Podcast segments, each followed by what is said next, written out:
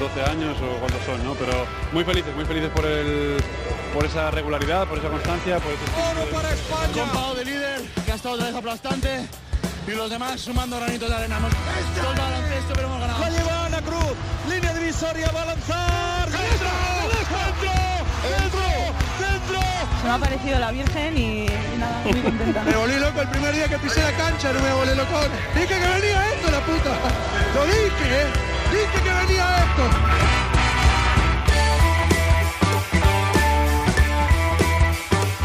En capítulos anteriores. De verdad estoy muy feliz, porque Sergio Llull quería estar en Madrid. Esto demuestra todo. Y me alegro por él porque está demostrado que es un gran jugador, una gran persona y le deseo todo mejor. Esto no viene ahí, voy a probar en partido. No, esto es en, entreno. ¿Quién sabe cuántas veces él se ha quedado en la cancha para hacer esto? Contrato es contrato, ¿no? En la vida de entrenador puede ocurrir muchas cosas. Antes había jugadores que no querían ir al NBA. Esto es una decisión personal, ¿no? Yo respeto a todo el mundo. Bienvenidos Onda Ceronautas al undécimo capítulo de Cuatro Cuartos. El protagonista sigue siendo el maestro Zelko Obradovic. Te hemos recordado cómo fue la primera parte de la charla con el entrenador más laureado de la Euroliga. Vamos a retomar en el primer cuarto este uno contra uno con Celco, que a buen seguro no te va a dejar indiferente como tampoco ha dejado impasibles a Pepe Catalina y Joe Llorente el título de la Eurocup para el Unicaja de Málaga. Y el hecho de que fueran los españoles, sí, somos muy pesados, lo sabemos, Alberto Díaz, Carlos Suárez y Dani Díez, las claves en la remontada malagueña. Jugaremos al poste bajo con Mariano de Pablos para analizar el momento decisivo de esa final de la Eurocup, la expulsión del pivo del Unicaja, Alenomic. Vamos a tener tiempo para la Euroliga femenina. La Final Four está a la vuelta de la esquina y queremos que Ana Cruz y Laia Palau empiecen su particular duelo de semifinales.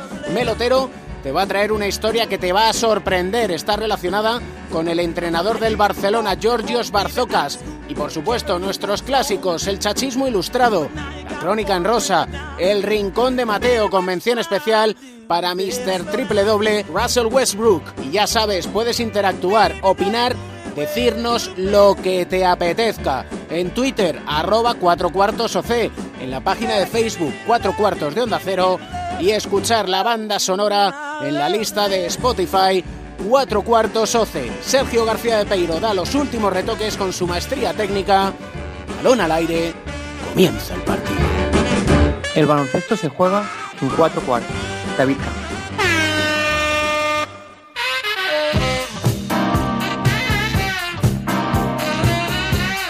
Lo que le gusta es que el jugador sienta al menos la misma pasión que siente usted.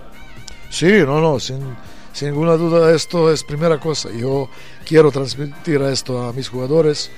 Ellos entienden perfectamente, ¿no? Porque llevo 25 años como entrenador, antes ha jugado, entonces toda la vida en esto. Yo creo que sin pasión no es, no, no, no trabajo en la vida, si no tienes pasión, no, ¿sabes? No, no tiene sabor este que, que, que que es más importante. Hace 25 años que se cumple eh, su primera Copa Europa, entonces se llamaba Liga Europea con el Partizan en Estambul también. Yo no sé si lo ve así como un poco, no cuadratura del círculo, porque todavía le queda mucha, mucho que decir, pero, pero ¿cómo lo percibe? Las bodas de plata.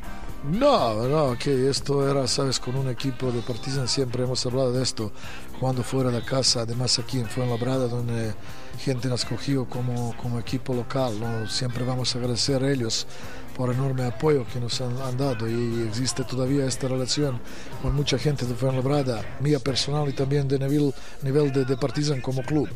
No siempre hemos hablado de esto, un equipo más joven en la historia de baloncesto de Europa con un promedio de menos de 22 años, que ha ganado unos, unos chicos que antes no, no han jugado nunca fuera de su país. Consigues y ganas Euroliga. Bueno, sueño y bueno, siempre nos vamos a recordar eso, pero como te he dicho, era así.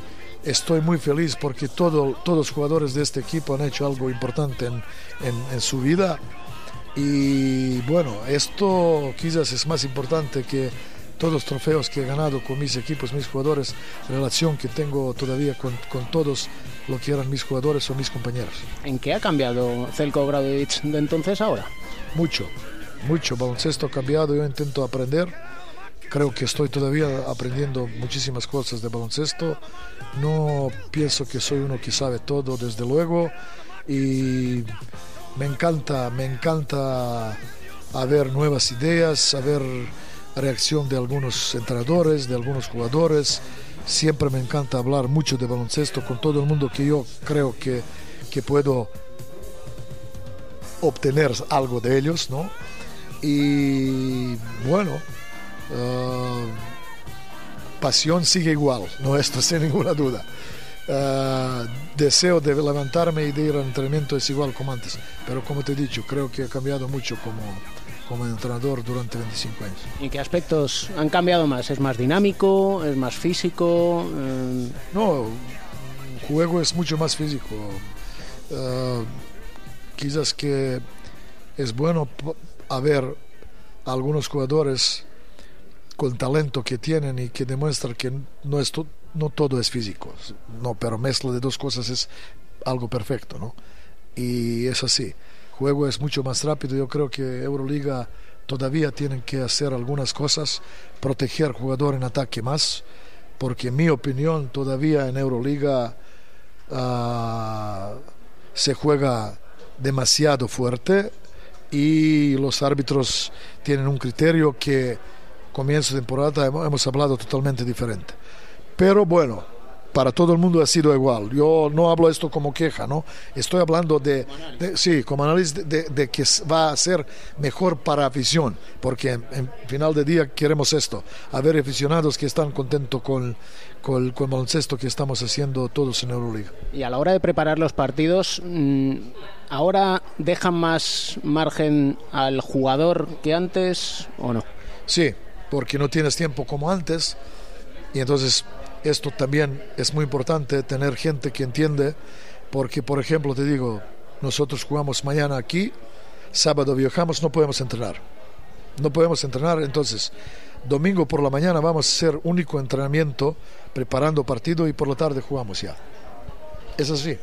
Luego vienes a otro partido en Euroliga, quizás tienes más tiempo, tienes a lo mejor tres entrenos y otra vez, a lo mejor puedes tener un, un entreno es así, pero como te he dicho, hay que adaptarse, hay que pensar sobre todas soluciones que pueden ayudar jugadores, porque esto es nuestro, nuestro trabajo, no nos vamos a rendir, intentamos hacer todo lo que podemos hacer, siempre pensando que los, los jugadores necesitan tiempo a descansar. Y quizás esto es un tema que tenemos que hablar muchos, muchos entrenadores, directivos, también los jugadores, porque estamos haciendo una vida muy difícil a los jugadores. No tienen tiempo a descansar, juegan todo en Euroliga porque se habla de NBA que están jugando 82 partidos en fase regular, luego playoff.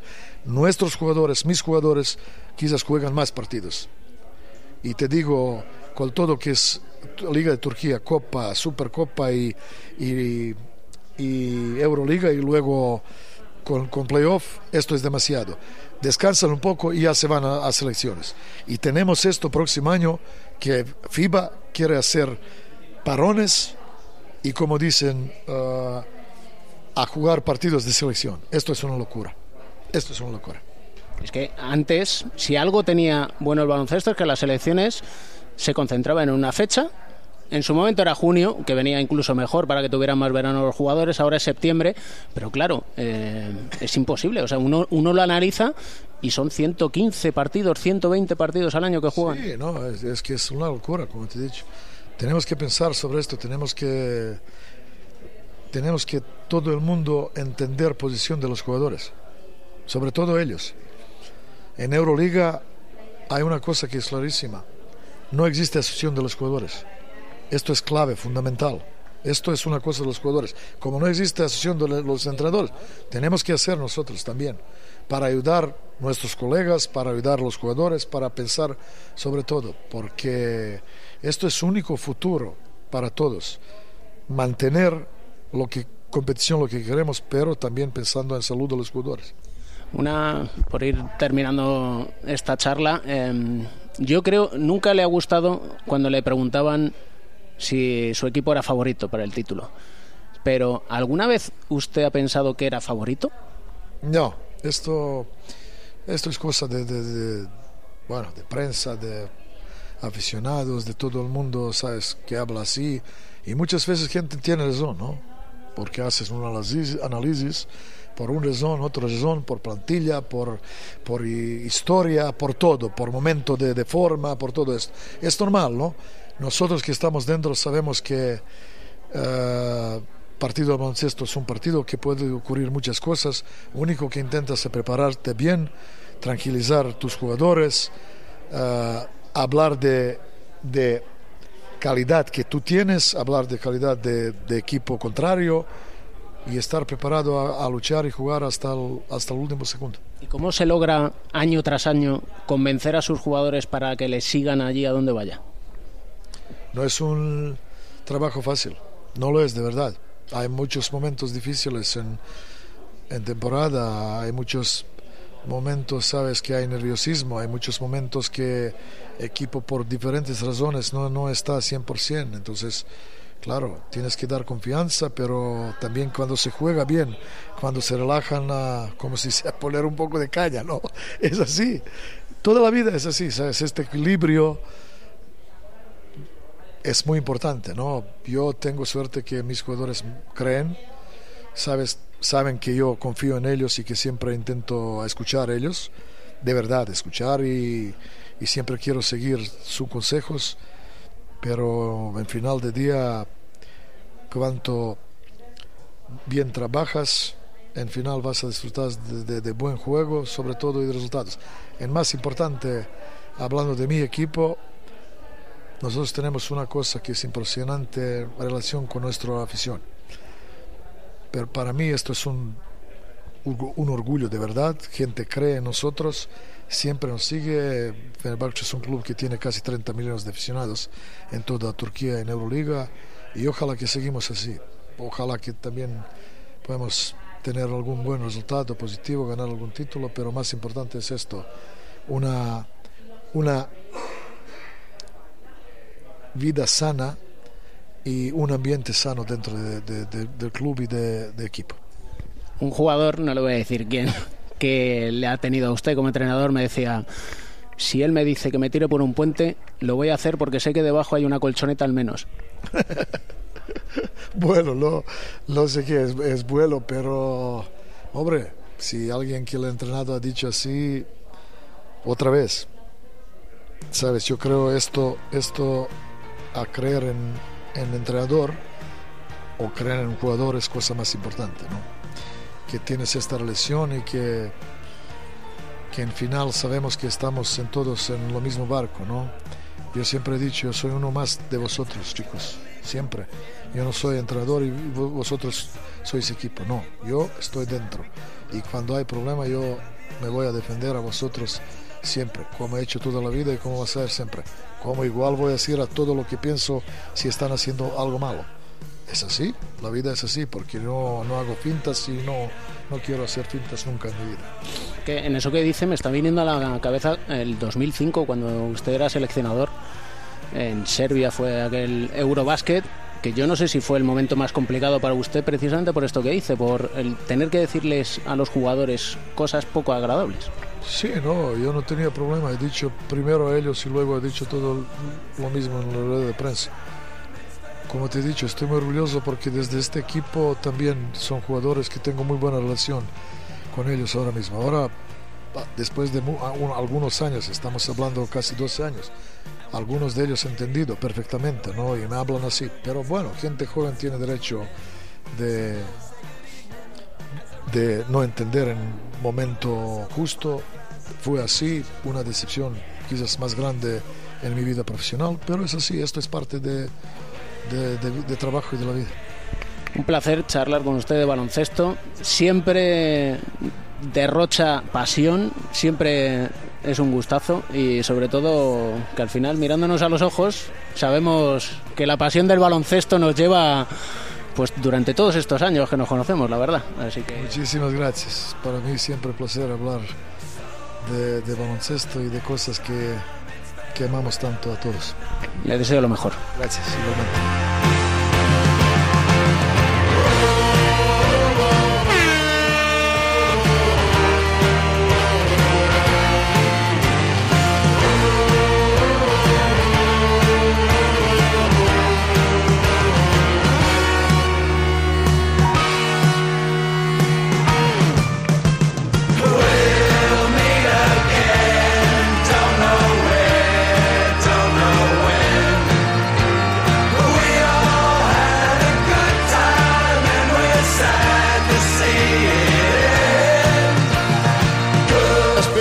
Los árbitros decidan el final y el título de Unicaja Sergi, que se está haciendo largo esto, pero largo, ¿eh? Mira, 58 Valencia Vázquez, 63 Unicaja, Unicaja de Málaga se proclama campeón de la Eurocup en Valencia. Justo y muy meritorio.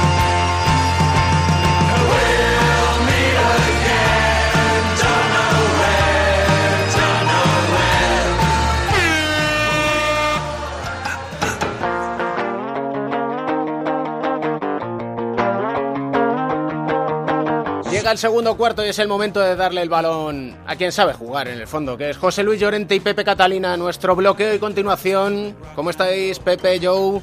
Muy bien, muchas gracias. ¿Qué tal? Muy buenas. Estamos todavía con la resaca de una final extraordinaria de la Eurocup en la que ganó el Unicaja de Málaga, en la que un joven pero sobradamente preparado como Alberto Díaz ha sido elegido mejor jugador de esa final y en el que la garra de jugadores españoles como Carlos Suárez y Dani Díez dio la vuelta a la tortilla y consiguió el Unicaja un título, yo no sé si sorprendente, Joe, Pepe. Bueno, yo para mí no, porque yo había apostado por el Unicaja. O sea, Para mí sí, la verdad, porque yo pensé que lo iba a sacar adelante Valencia y ya no te digo más, cuando va a iniciarse el último cuarto, gana Valencia de 13 y se, pu- se produce la expulsión de, de Alenomic. Bueno, pues estas cosas pasan y se ven mucho en, todos los deportes, ¿eh? en, el, baloncesto en particular, ¿no? Una diferencia de 13 puntos hoy en día parece una diferencia grande y en cambio es muy es una diferencia bueno, siempre es mejor tenerla que no, ¿no? Pero no es una diferencia apreciable ni que decide mucho menos un partido. Y luego se han introducido normas que, fave- que favorecen este tipo de remontadas, con tantas paradas de partido, con tantos tiempos muertos, con en los últimos eh, eh, minutos del partido pues sacar el balón en campo de ataque, etc. O sea, una renta de 13 puntos es hoy en día una renta engañosa. Si tenemos en cuenta además que los árbitros, cuando, cuando un equipo se pone arriba por muchos puntos, pues siempre le dan, eh, digamos, una, una bola extra al equipo que va Sí, perdiendo. es- eso es cierto, Joe, pero eh, fíjate lo curioso, y está bien que también pase, ¿no? Porque engrandece todavía más el deporte. Cuando el Unicaja estaba más tocado en el marcador, cuando pierde a su único pivot nato, porque no tuvo a Musli, que es el otro pivot en todas las Sí, sí. eliminatorias, y pierde el Elomic, y cuando parece que esto va a ser ya el- la puntilla definitiva para el equipo Joan Plaza, se produce el efecto contrario. Y yo creo que aquí entran situaciones que están fuera de lo táctico, que también existió, que, que son el deseo, el, el querer, eh, la garra, el no rendirse, que son también cosas muy interesantes, yo creo que, que hay que analizar y que también traer Bueno, a este colación en el mundo del deporte. eh, sí, en este- en la- aparte de lo que tú has dicho, porque por supuesto en este tipo de de casos ocurre mm, una cosa con los equipos que, que van perdiendo, es que como ya lo tienen todo perdido, como era el caso del Unicaja, pues entonces eh, digamos que se desinhiben. Y cuando te desinhibes, pues empiezas a jugar de forma imaginativa y de forma suelta, no tienes ningún tipo de tensión. Y en cambio, el Valencia le, pasa, o, o al, o al equipo que se colocan en una situación de este tipo, le pasa lo contrario. Entonces cae sobre él toda la responsabilidad eh, de ganar el partido. Porque de no hacerlo en estas circunstancias tan favorables, pues solo y única, como está sucediendo exclusivamente, será culpa suya, ¿no? Como se está Es que sí fue yo, hubo un, hubo un ataque Claro, claro, en el que pero- tuvieron cuatro rebotes ofensivos consecutivos, tiraron tres triples y yo creo que a, a cuál más librado y no fueron capaces de anotarlo cuando venían digamos, en una situación deportiva muy favorable tanto en este partido como en la eliminatoria y un poco en el tramo de la temporada en el que estábamos en general. Ha sido impresionante y todo esto que tú estás ahora mismo analizando y, y un poco profundizando es, es muy interesante eh, por todas esas cuestiones psicológicas que rodean al mundo del deporte. Como has señalado tú al principio, David, yo creo que también la, la final ha puesto relieve que los jugadores españoles son extraordinariamente competitivos, cosa de la cual me alegro porque la llevo reivindicando muchos años aunque con escaso acierto por mi parte. más, más que acierto, porque no es, no es de acierto, más colaboración, ¿no? Por parte de, de un poco de, de, todas las, de todos los entes involucrados en este tipo de situaciones en general, porque una cosa es intentarlo y otra cosa es que te lo, te lo faciliten. Ya son la propia normativa eh, a la hora de construir las plantillas que tiene eh, a día de hoy nuestra liga, pues pues no favorece mucho esas cosas. Sí, no, no, está claro, está claro. los clubes trabajan todo a, todos a muy corto plazo, hay un esquema, eh, un modelo de club que, o de plantilla, mejor dicho, que, casi nunca o nunca da oportunidad a los jóvenes eh, que vienen de abajo de las canteras y yo creo que hay muy buenos jugadores en, en las categorías inferiores y en la LEP que se pierden, se pierden por el camino muchos precisamente por este vaivén que está sufriendo el baloncesto español y en el cual pues vienen cantidad de jugadores extranjeros que como estamos viendo pues a la hora de, de la verdad pues no son tan valiosos como puedan parecer. y Alberto Díaz tiene 22 años, Dani Díez tiene 24 y demuestran que si se les da confianza, como lo ha hecho Joan Plaza, son jugadores muy válidos. Y Alberto Díaz con su garra, con su trabajo y sobre todo con una cuestión que es muy sencilla, que es hacer lo que sabe no meterse en berenjenales ni en charcos. Y David, creo... esta final, aparte de, de Unicaja, que lógicamente es el que ha ganado, es que en el otro lado has tenido a San Emeterio y Rafa Martínez, que demuestran la honradez y, y digamos, la dignidad competitiva de jugadores veteranos que todavía eh, están eh, luchando y se reivindican en la élite. Joan Sastre, que es un relevo generacional de lo que hemos tenido hasta ahora eh, Piero Riola, que era un jugador que estaba ahí un poco de tapado y que se ha ganado la confianza y el juego por delante de jugadores más importantes que él, eh, Guillem Vives, es decir, si una final eh, de bandera española completamente a la hora de lo que hemos visto en la cancha. Y ahora nos tocará con Mariano de Pablos analizar cuando expulsan a Allen Omic y todos pensábamos, bueno, se acabó la final y sin embargo hubo final y vaya si la hubo.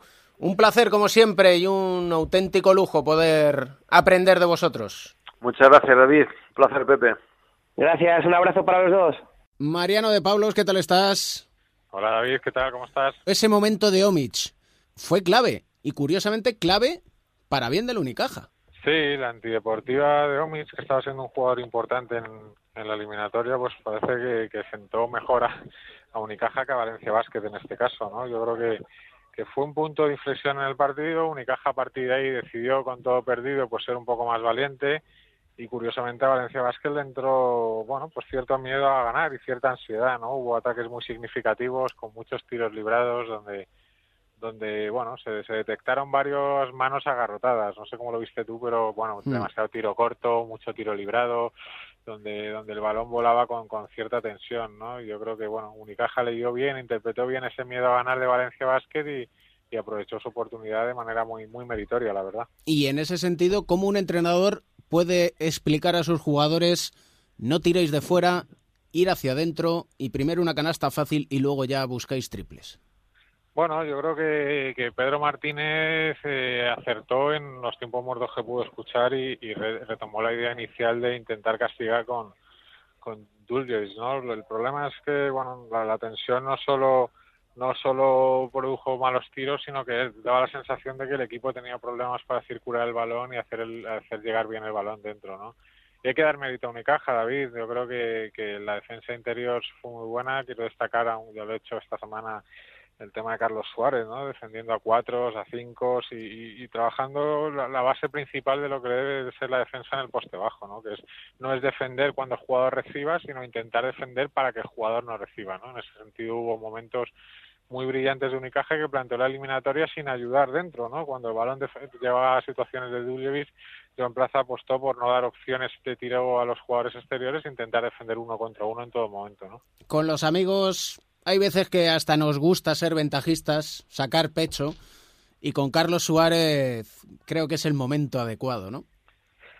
Bueno, me gusta que, que, destaquemos cosas que más allá de los números, ¿no? Tuve las estadísticas de Carlos Suárez y, y dices, bueno, pues cuatro puntos, ¿no? Tampoco es para tanto, ¿no? Pero los que hemos visto el partido, los que vimos el partido, yo creo que su impacto fue tremendo. Tremendo porque mandó un mensaje de, ambición. Cuando Unicaja estaba muerto, pues Carlos tuvo un lenguaje no, no verbal espectacular con los compañeros, siempre el primero en animarles y luego, bueno, no solo el lenguaje, sino su, su actuación y su ejemplo, pues ya digo, defendiendo a treses, a cuatro, a cinco, eh, teniendo mucha participación en el rebote de ataque y en el rebote de defensa, aunque no cogía muchas, pero tocando casi todas para sus compañeros. Bueno, a mí me pareció una actuación eh, emocionante por, por el grado de competitividad que demostró, ¿no? Hay un día que le tenemos que decir que se haga una foto en una estatua ecuestre que hay por Madrid. Eso es, sí, sí. me quedaría bien, desde luego. Le quedaría sensacional. Un placer como siempre, Mariano. Muy bien, muchas gracias, David.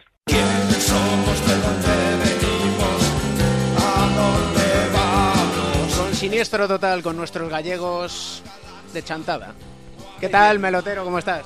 ¿Qué tal, Camps? ¿Cómo estás? Aquí un poco hoy gallegos a la griega, ¿eh? Gallegos a la griega, y no hablamos de yogures precisamente. Vamos a ponernos cinéfilos, nos gusta el cine. Nos gusta mucho el cine, hay que ir más al cine, sobre todo a ver clásicos. Me encantan los clásicos. Esta película de la que nos vas a hablar y que tiene relación con el baloncesto, me encantaría verla en el cine. Pues hablamos de La Gran Evasión. Pues es la historia de 27 presos comunistas que se escaparon de la cárcel de Bouria en 1963. Esta es la historia real y es la historia, historia que inspiró La Gran Invasión. El largometraje pues, dirigido por John Sturges y protagonizado por Steve McQueen. ¿Y esto qué tiene que ver con el baloncesto? Claro, porque es una historia real yo ahora mismo recuerdo de principio a fin esa película. Recuerdo a Steve McQueen sentado en la celda con una, con una pelota de béisbol y como la golpea contra el suelo, contra la pared. Tuk, tuk, tuk, tuk. Pero no caigo yo ahora qué tiene que ver esto con el baloncesto. Bueno, pues uno de los 27 fugados se llamaba Andreas. Era un conocido militante del Partido Comunista Griego, organización que fue prohibida a la finalización de la guerra civil que vivió el país. Los comunistas escapaban y los que no iban a la cárcel. Bueno, pues Andreas se apellidaba Barzocas. Barzocas, Barzocas, no me digas más. Griego, baloncesto, Barzocas. El padre del técnico del Fútbol Club Barcelona. Se encontraba en una prisión de máxima seguridad en Burla, cerca del puerto del Pireo, y ideó un plan para escapar. Excavar un túnel que comenzaría debajo de su cama y terminaría al otro lado de los muros donde les esperaba la libertad. Se escaparon el 17 de julio de 1955 en total se fueron 27. Muchos de ellos, incluido Andreas Barzocas, fueron apresados de nuevo, pero para el pueblo ya eran héroes. Georgios nació 10 años después, el técnico del Barcelona, pero durante toda su infancia su padre estuvo entrando y saliendo de prisión, estuvo un padre casi ausente. ¿no? Su padre falleció hace poco, falleció en diciembre de 2015 y a él dedicó los últimos triunfos que consiguió en Olympiacos. Tremenda la historia suya y por eso muchas veces podemos llegar a entender incluso qué es lo que le ha pasado en su carrera al propio Barzocas, porque también es una vida como para contar. Sí, digamos que no lo ha tenido fácil. Era una estrella del baloncesto. Con 16 años ya debutaba en las filas del Marusi y con 27 se rompió los ligamentos cruzados anteriores de las dos rodillas y tuvo que dejar el baloncesto. Y empezó a entrenar. Primero en el Olimpia Larisa, tenía problemas porque no le pagaban. Bueno, en Grecia siempre ha habido algunos problemas de pago. Y tú me dices, pero solo le pasó ahí. No, después se fue a Marusi y también tuvo problemas de pago. Y normalmente, como dice el refrán, no hay dos sin tres. No, porque también le pasó en Panionios. Es más, una de las cosas después de pasar por Olympiacos que dijo al llegar a Lokomotiv fue, hombre, mm, está muy lejos, pero es el primer sitio donde cobro antes de que acabe el mes. al menos se toma la vida con humor porque desde luego sus peripecias han sido diversas y tenemos más, porque ojo a su etapa en el Olympiacos. Sí, porque en el Olympiacos se convirtió en el primer técnico griego que conquistó una Euroliga como entrenador. Fue en esa increíble final que ganó al Real Madrid que todos recordamos, ¿no? Él es fan de Olympiacos. De hecho, cuando se va de Olympiacos, perdona todo su finiquito. ¿Y por qué se va de Olympiacos? Se va de Olympiacos porque él pensó que no contaban con él, negoció con Fenerbahce ser el próximo entrenador y entonces le dijeron, no, no, no te dejamos ir tuvieron que indemnizar a Fenerbahce con 500.000 dólares para dejarlo libre. Y todo esto no se sabía hasta que el periódico Prasini lo publicó todo. Y mi pregunta es, ¿quién es el propietario del periódico Prasini? Déjame pensar, porque ya empezamos a hilar e hilando las hilanderas, llegamos a un dueño muy poderoso de un club de baloncesto. Pues no podía ser otro que Dimitris Yanokopoulos, el dueño del eterno rival del Olympiacos, el dueño del Panathinaikos. No había mala baba ahí, ¿eh? No había mala, no había nada. Fue casualidades de la vida. Por cierto, encontramos, y yo no quiero ser con esto muy cenizo, ¿no? Pero entre ese Olympiacos y su salida y este Barça, yo he encontrado algunas similitudes, ¿no? Por ejemplo, cuando llega tuvo problemas con Hispanulis, porque su primera idea en Olympiacos fue acabar con toda la herencia de Dusan Itkovic, algo con lo que los joderos no estaban de acuerdo.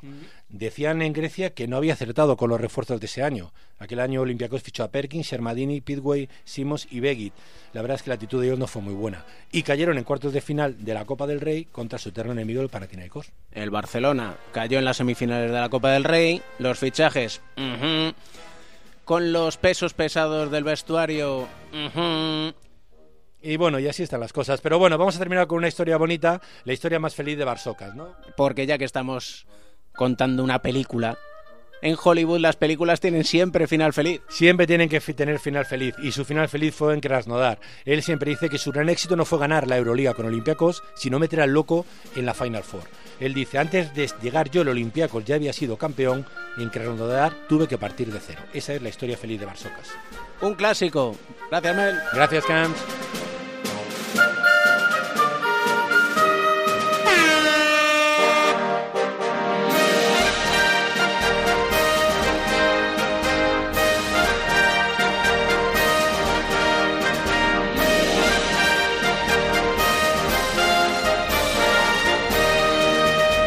Confío en mi corazón, confío mucho porque fue lo que me trajo hasta acá. Y acá termina. Y me encantaría despedirme, si se puede, obviamente, ganando, abrazados y festejando.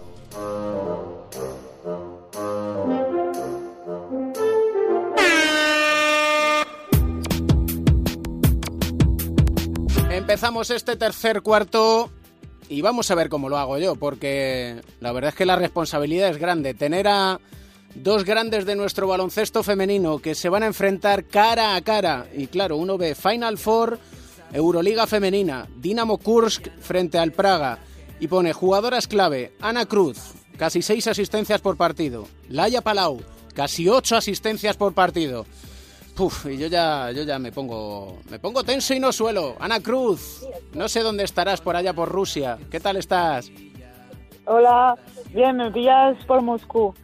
Anda, de Kursk a Moscú. ¿Qué tal la primavera en Moscú?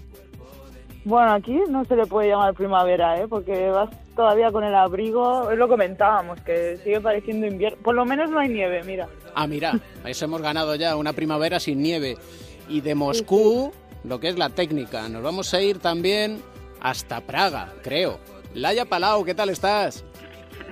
Muy bien, y sí, estoy en Praga, yo no viajo tanto. Anda, no, no llevas la maleta como Ana, ¿no? No, eh, creo que lo suyo es un poco más durito lo que le toca pasar a Ana. ¿Qué tal la primavera en Praga?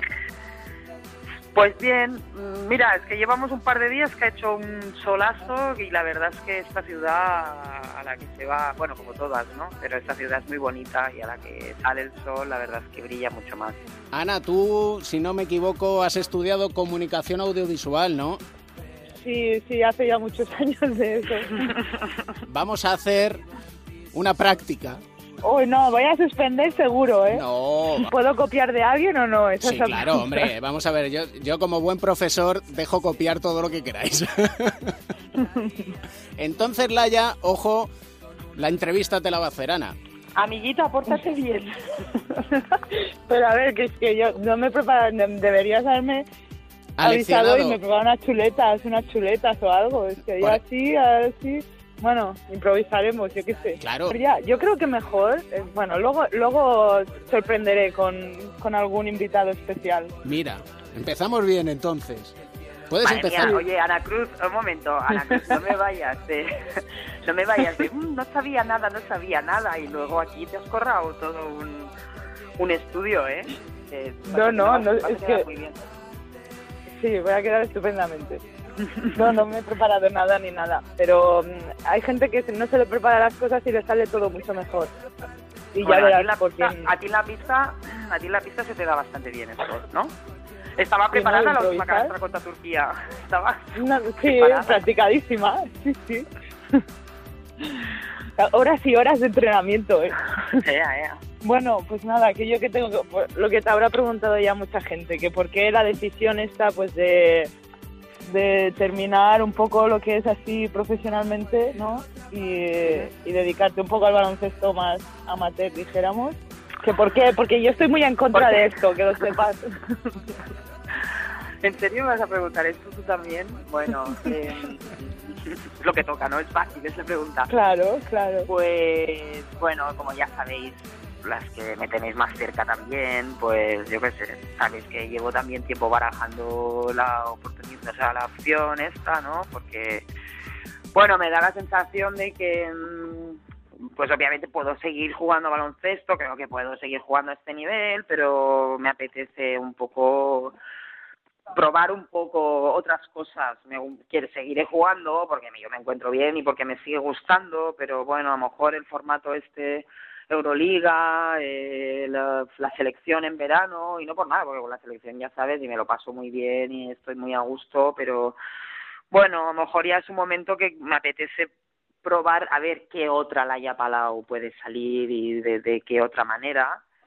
Y también pues bueno es que después de las olimpiadas realmente para mí ha sido un bueno pues un momento de decir bueno es que ya no yo ya está llevo muchos años como una culminación no de, de mi carrera que el otro día me preguntaba digo estas que o sea no acabáis de empezar tú ya no ac- acabas de empezar Cruz pero las otras que, que lleváis unos años que ya habéis ganado un montón de cosas no y para mí pues la- por ejemplo las olimpiadas eran una cosa como muy cul- culminación no entonces yo lo he sentido muy así y este año en Praga pues bueno, tenía la sensación de decir, bueno, estoy aquí, quiero ganar, quiero competir y todo, ¿no? Pero bueno, con la sensación de decir, bueno, a lo mejor ya es un momento para que empieces a hacer otras cosas. Ya. Bueno, yo eh, he intentado convencerla por activa y pasiva, ¿eh? ¿Sí? Le he cantado de todo, le he dicho de todo. A mí me da igual que si, oye, pues si estás cansado de jugar Euroliga, pues oye, que te vayas a... Estoy muy a, a favor de que te vayas a Australia. Pero yo creo, creo que con la selección...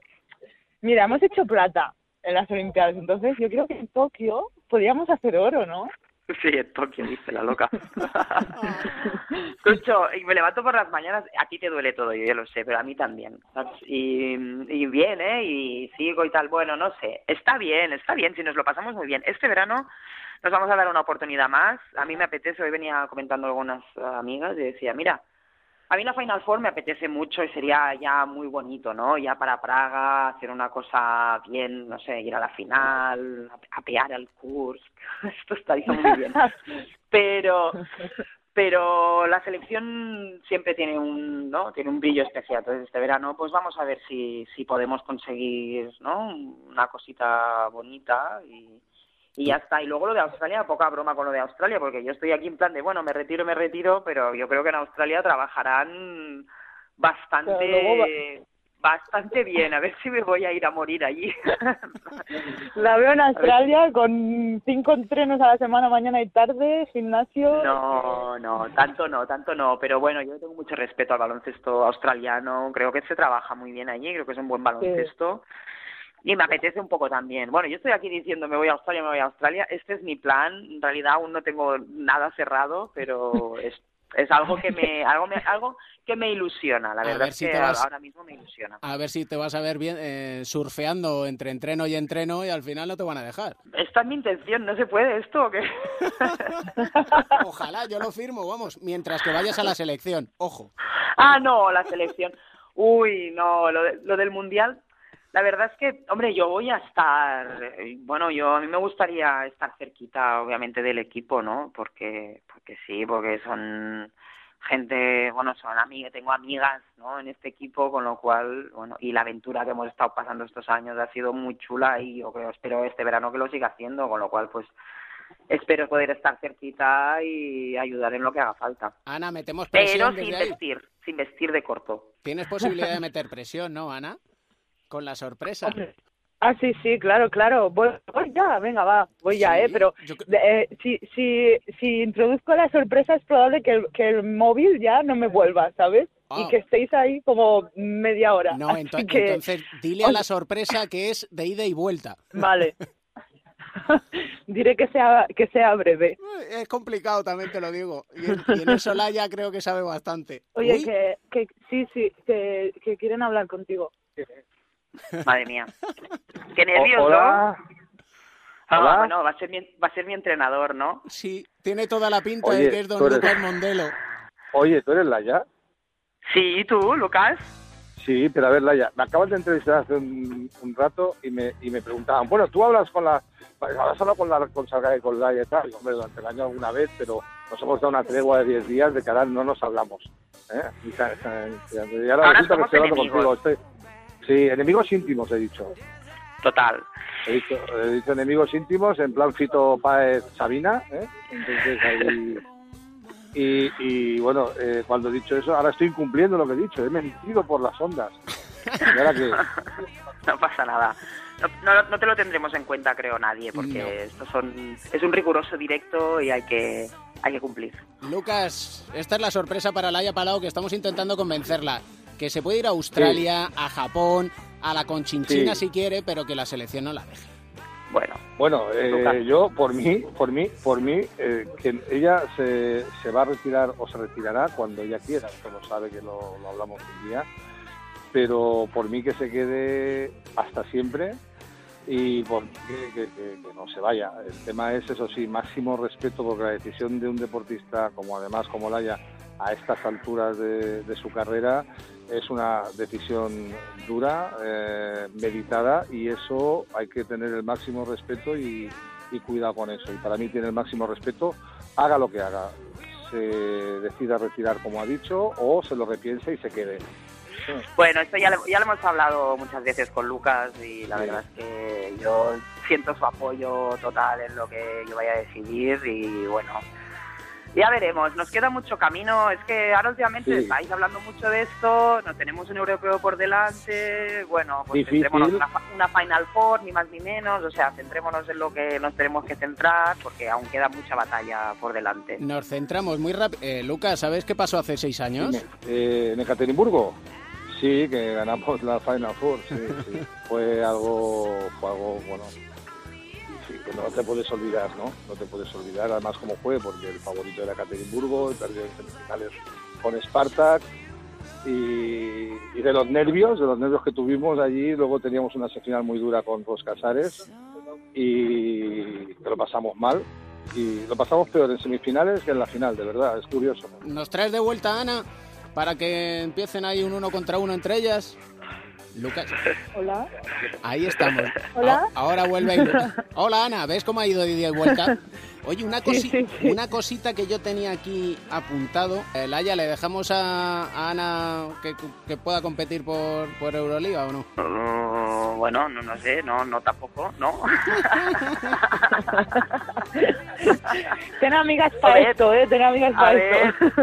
a ver, yo luego se lo voy a poner difícil, está claro. Eh, si luego acaba ganando, nos gana y yo sabe que soy muy fan de Iniesta Ana Cruz, yo soy muy fan de ella, con lo cual todo lo que le venga de bueno yo me alegro muchísimo, pero claro, tiene que pasar por encima de mi cadáver primero, entonces pues bueno, eh, es un duelo, va, yo- va- va a estar difícil. Yo creo que sí va a estar difícil, y pero yo creo que la que gane, después seguro que la final sea Praga o seamos nosotras, a una estar animando a la otra, ¿sabes? Seguro que nadie anima a Ekaterinburg. Pobrecita Alba y Sancho, déjale pobre Alba, también, pobre ¿no? Alba, sí. Siempre ganan, es un poco a los demás. Ya, es que Alba tiene muchas ya. ¿eh? Alba nos gana en la competición. O sea, que. Hombre, a mí me haría mucha ilusión también eh, que Kurs ganase, porque también creo que han hecho una buena temporada. Y bueno, yo creo que es uno de los aspirantes al, al título, ¿no? Y que, po- que se lo han ganado por derecho.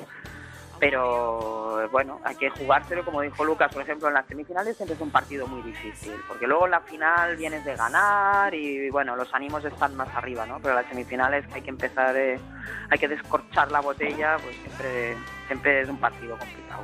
Vamos a estar muy atentos a vosotras y que sepas, Laia, que esta idea me surgió porque me dijo Ana que no le había felicitado a ninguna de sus amigas por llegar a la Final Four.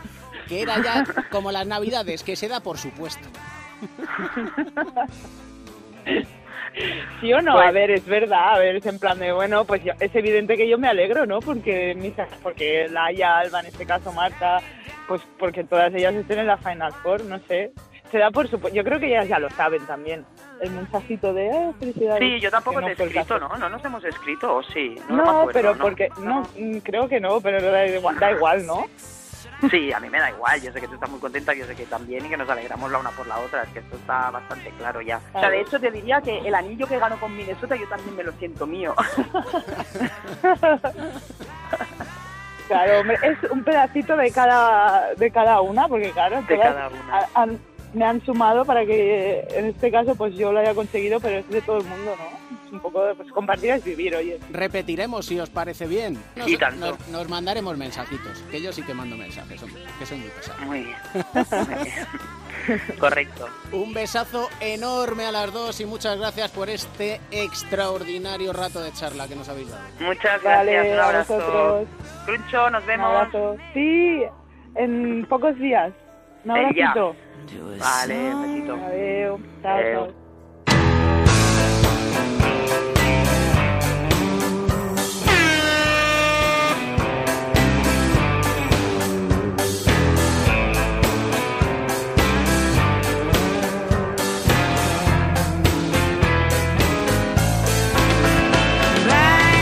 Para mí fue un placer, como fue un placer todo lo demás, ¿no? La verdad que estoy muy contento de estar parado aquí en el Real Madrid, porque sinceramente fueron pocos años, pero me han dado cariño.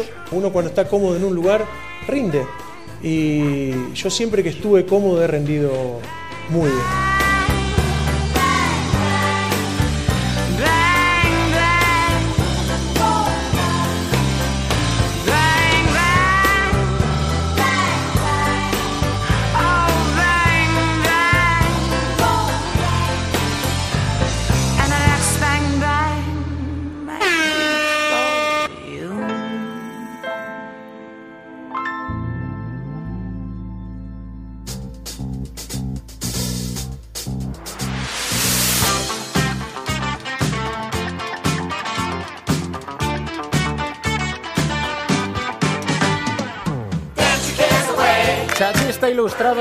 Quique Peinado, ¿qué tal estamos? Pues fenomenal, ¿cómo voy a estar? Mejor que nunca. Para comerme. Ma, Para la edad que tenemos, Hombre, yo para la edad que tengo estoy fenomenal. Lo hace- la gente no hace más que echarme 35 años últimamente. Voy muy loco ya preguntando. mucho me parece, ¿no? Me digo, ¿cuántos me echabas? Y digo, luego años, porque es un chiste como muy cuñado que hago, Sí. ¿no? Y me han dicho varias veces 35 y cumplo 38 en abril. O sea que de 35, tío, me, me estoy arribísima. Mira, voy a, voy a sacar así. Ay, me voy a, eh, me, me he crecido. Que ¿Cuántos se tienes dice tú? vulgarmente. ¿Cuántos tienes Yo tú? tengo 41. Hostia, 41, Y el, no, no. Pareces, pero ni de cachondeo. Además, yo pensaba Mira. que eras muy de mi quinta, porque como siempre hemos currado más o menos en los mismos sitios, en las sí, mismas épocas. y lo de la generación del 75, claro. Joder, yo de 79, macho. Hostia, Bueno, yo pensé que eras más 78, 79, fíjate. Se fue lo malo y llegó lo bueno. Correcto. También es verdad, el 79 es un gran año. Hemos dado muy pocos buenos jugadores de baloncesto, pero es un gran año. Mm, Justo ese año empezaremos a considerar una edad buena para jugar, ¿no? La Todavía. edad- yo, yo soy muy partidario de la gente del año 79 o antes, pero ya antes es que tampoco, es que digamos que 79 es el año límite, que es el mío, que siguen jugando. Se me ocurre. Manu Ginóbili. Manu Del Ginóbili, 77. Manu Ginóbili es de los pocos, pero por ejemplo en España estaban Pablo Prigioni, que se ya retiró. no- que ya se ha retirado. Está Alberto Uribe, está Alex Mumbrú, está Román Montañez, está Tav Sabané y estaba, ya hay que decir estaba, aunque sigue jugando, pero claro, como se ha retirado, el Chapo Nocioni. La verdad es que es un fenómeno. ¿Para Es- nos vamos a engañar? Te voy a- mira, te voy a decir que es uno de los jugadores que yo he conocido fuera del campo que me ha resultado más interesante, realmente interesante, para hablar de eh, 80.000 cosas. Ya que estamos en el chachismo ilustrado, yo conocí al Chapo Nocioni en Sacramento, cuando jugaban juntos. Con el Chacho. El Chapo y el Chacho. Entonces eh, cenamos un par de noches, incluso a lo mejor una noche hicimos algo más que cenar, por cosas avatares de la vida. Al poco, eh, fue al poco tiempo de que, ¿te acuerdas que al Chapo le detuvieron una vez Sí, en Estados Unidos? sí, sí. Que, vamos, que le detuvieron, que salió de un bar, le hicieron soplar y no fue una detención, dijo E y al decir E le habían esposado y estaba con la, eso funciona así en Estados Unidos, estaba con la cara en el capó. Pues eh, poco tiempo después de eso, eh, yo eh, compartí unos días, digamos, allí porque eran muy amigos ellos y íbamos a cenar y siempre...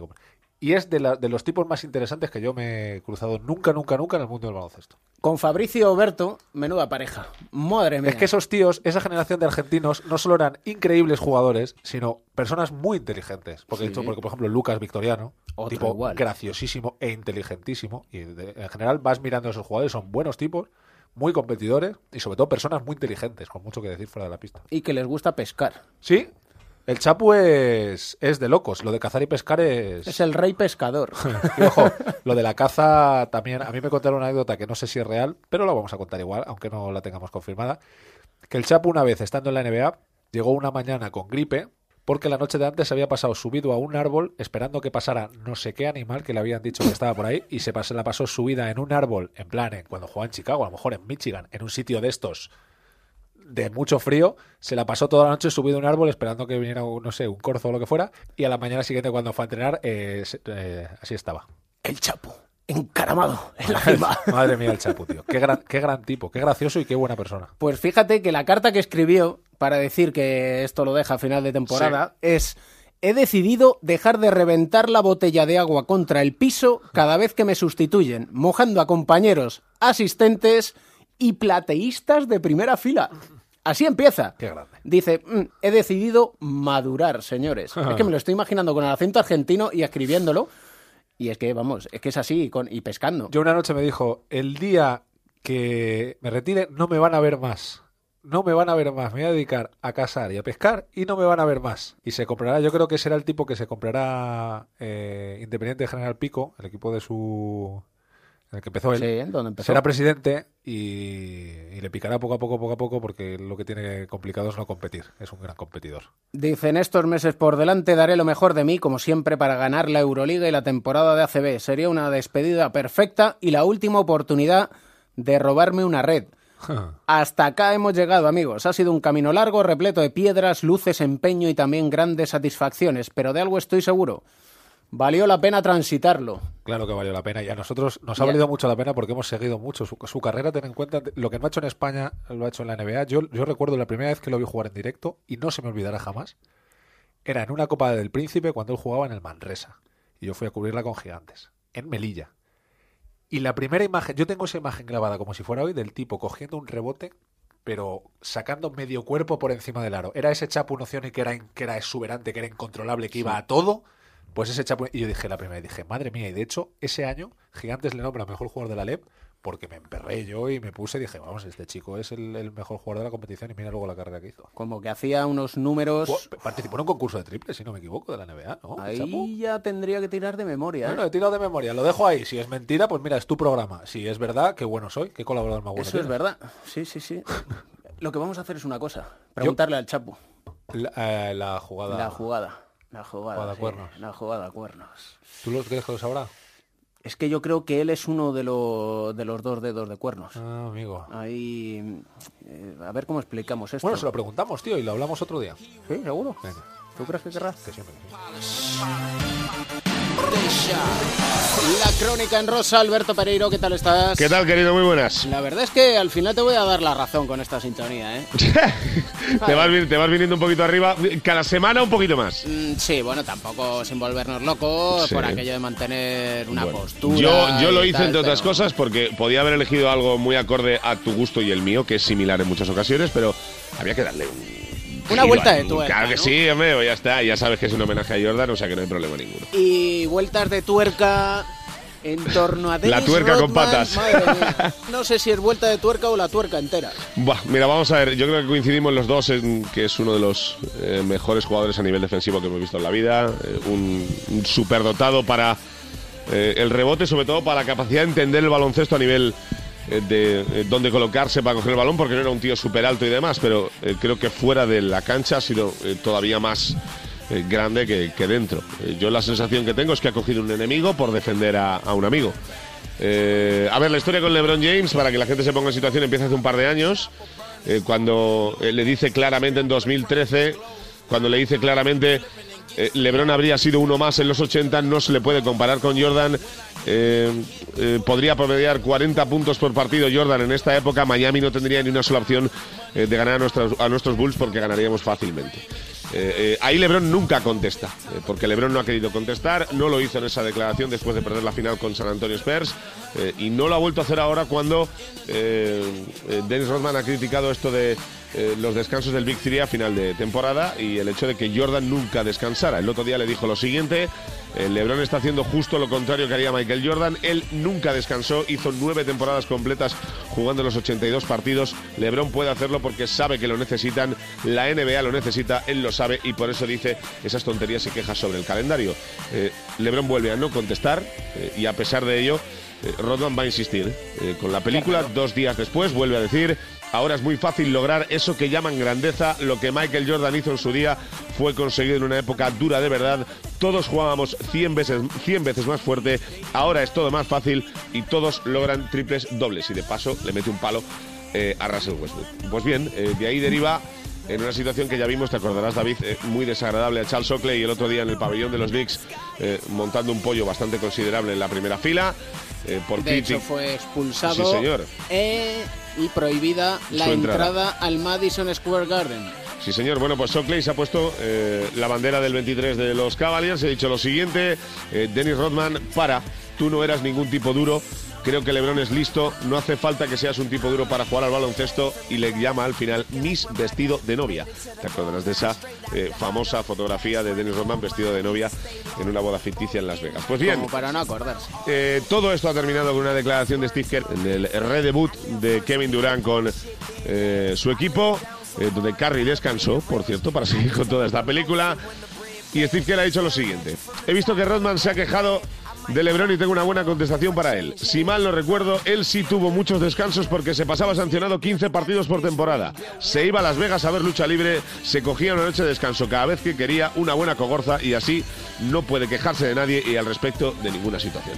Así que, como la semana que viene seguramente tendremos otra película de esto, creo que hemos dejado cuatro voces bastante diferentes y creo que Rodman le ha dado un tinte al final de liga bastante bueno. Y realmente a Dennis Rodman lo que le faltó en su época era que se hubiera creado la aplicación Tinder y entonces no habría dado tanto, Sí, tanto señor. juego. Ni tanta copita ni tanta noche fuera. O igual sí, a lo mejor compaginaba. Igual quedaba con siete sabe. a la vez, tú, yo y, qué lo- sé. y luego se iba a China. En fin, un abrazo, Pereiro. Un abrazo, querido, chao.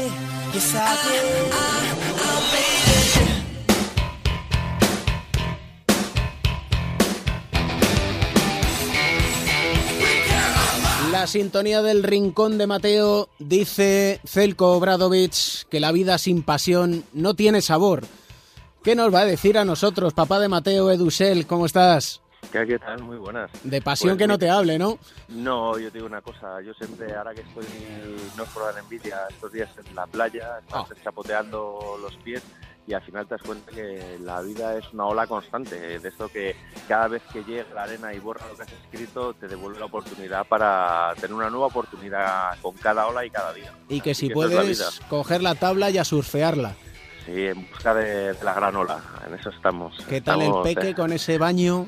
Pues muy bien, eh, decía que estaba un poco fría el agua, eh, pero bueno, nos hemos metido hasta la rodilla, nos hemos empapado el pantalón y nos hemos quedado en calzoncillos, o sea que muy bien, muy bien, disfrutando, disfrutando. La donación de médula es lo que tiene, que Mateo tuvo la suerte, tuvo la oportunidad y años después ahí está, en la playa disfrutando.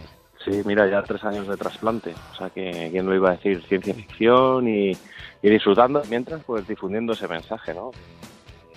Hacerte donante de médula, que hay muchos mateos que lo necesitan y que no nos podemos quedar en que hay uno que lo ha conseguido, ¿no? Hay que conseguir más donantes porque más donantes son más opciones. Porque esto no para, porque siempre hay que ayudar, porque siempre hay que mirar al de al lado, que a buen seguro que está peor que nosotros y a buen seguro que necesita ese empujoncito y esa ayuda necesaria, como por ejemplo nuestro protagonista de esta semana, ¿no? Russell Westbrook que necesita la ayuda de sus compañeros porque es curioso. eh, él, eh, bueno, él se ha asegurado algo histórico en la NBA que es eh, promediar un triple doble. Eh, hay jugadores que leí hace poco una estadística de que han hecho 10 triples dobles, te hablo de leyendas, ¿no? Como Melo Ángel o algo así, pero es que Russell Westbrook ha promediado o está promediando esta temporada y se ha asegurado promediar la temporada un triple doble, es decir, más de 10 puntos, más de 10 asistencias y más de 10 rebotes. Que puede parecer fácil porque tú siendo una máquina de anotar, pues está muy bien, pero claro, necesitas primero estar bien posicionado y aprender mucho en Felipe Reyes para cogerte eh, bastantes rebotes, ¿no? Sí. Teóricamente él es el base, él no es su sitio, ¿no?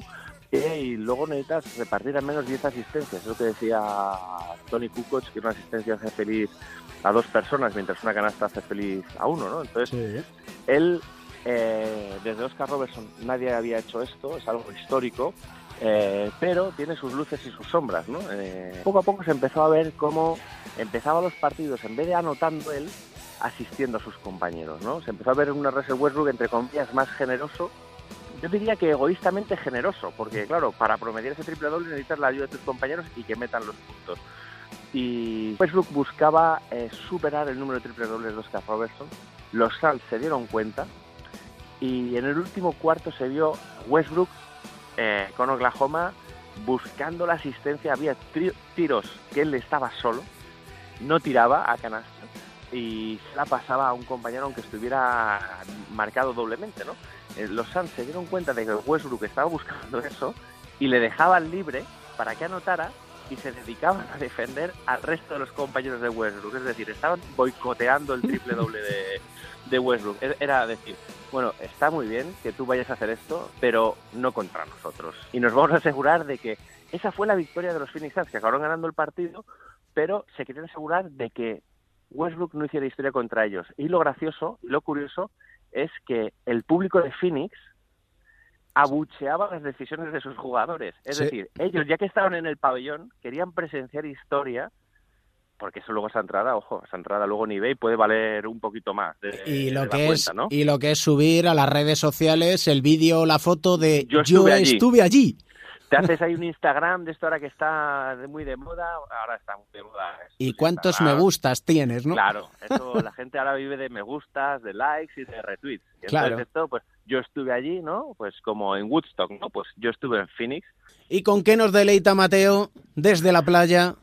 Pues vamos a cerrar un poco teniendo en cuenta que no sabemos muy bien si lo de Westbrook es verdad o no, ¿no? Es, eh, hemos elegido Smoke on the Water de, de Deep Purple, ese Gran compases clásico. iniciales que son de los más reconocidos y que, que te da un subidón, ¿no? Y luego hay que recordar, esta canción tiene una historia muy curiosa, no sé si la conoces. Sí, había un, sí, un concierto ahí en Suiza, que Suiza es una gran tierra, aparte de tener grandes bancos, es una grandísima tierra que hay que ir a, a visitar en el lago de, de Montreux, allí eh, El lago hubo un incendio, sí, hubo un en Montreux, eh, tiraron un, una bengala y se incendió y bueno, pues el Smoke on the Water, cómo se reflejaban las llamas y el humo en, en ese mítico lago Lehmann, que es de los sitios más preciosos que, que hay que a ver. Así que eso sirvió de, de inspiración.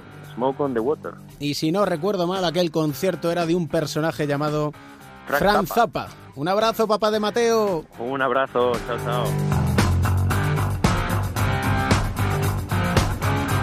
Hasta aquí el capítulo número 11 de Cuatro Cuartos, dicen Deep Purple en este clásico imperecedero del rock. No importa lo que saquemos de esto, sé, sé que nunca lo olvidaremos y algo parecido sentimos en Cuatro Cuartos después de haber estado con Zelko Obradovic y tras acercarte las historias que rodean al mundo de la canasta, porque el baloncesto es nuestra pasión y esa pasión te la intentamos trasladar a ti todos los lunes en Onda 0.es tenemos una cita porque siempre, siempre hay un motivo para sonreír.